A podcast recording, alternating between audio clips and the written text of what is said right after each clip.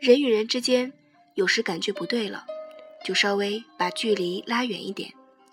过阵子感觉对了，可以慢慢的再近一点，有点儿类似跳华尔兹，是美丽的舞步。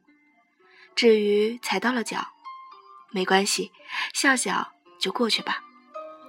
花式电台，我是冰花。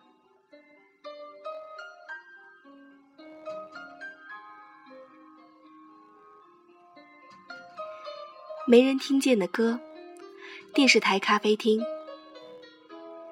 亲爱的宝宝，要我跟你说话的那个女生，在我们这里很有名，也就是说，很多人知道她的名字。你大概很难想象，宝宝，你也因此变得很有名呢。起码在跟你同时出生的所有宝宝里面，你是最早就有名的。但因为你的名气并不是靠自己得来的，所以。并不可靠。如果有其他婴儿出生后一个月就会跳踢踏舞，那他的名气应该有一段时间会盖过你。出名很好吗？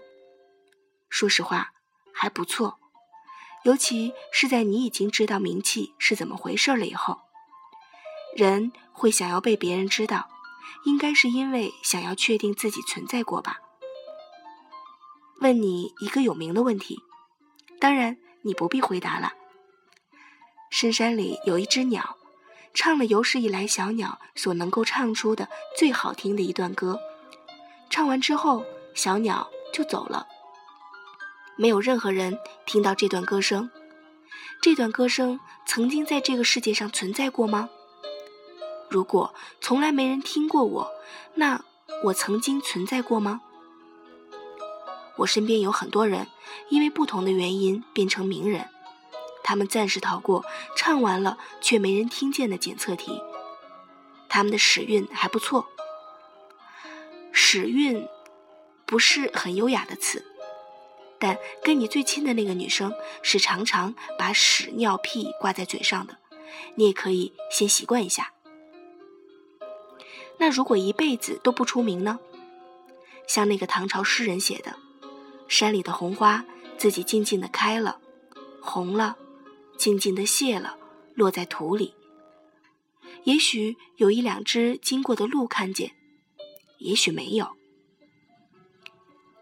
你问我这样的人生如何的话，宝宝，我已经没有资格回答这个问题了。我暂时也是那批使运人里的一个，我只能凭着想象回答。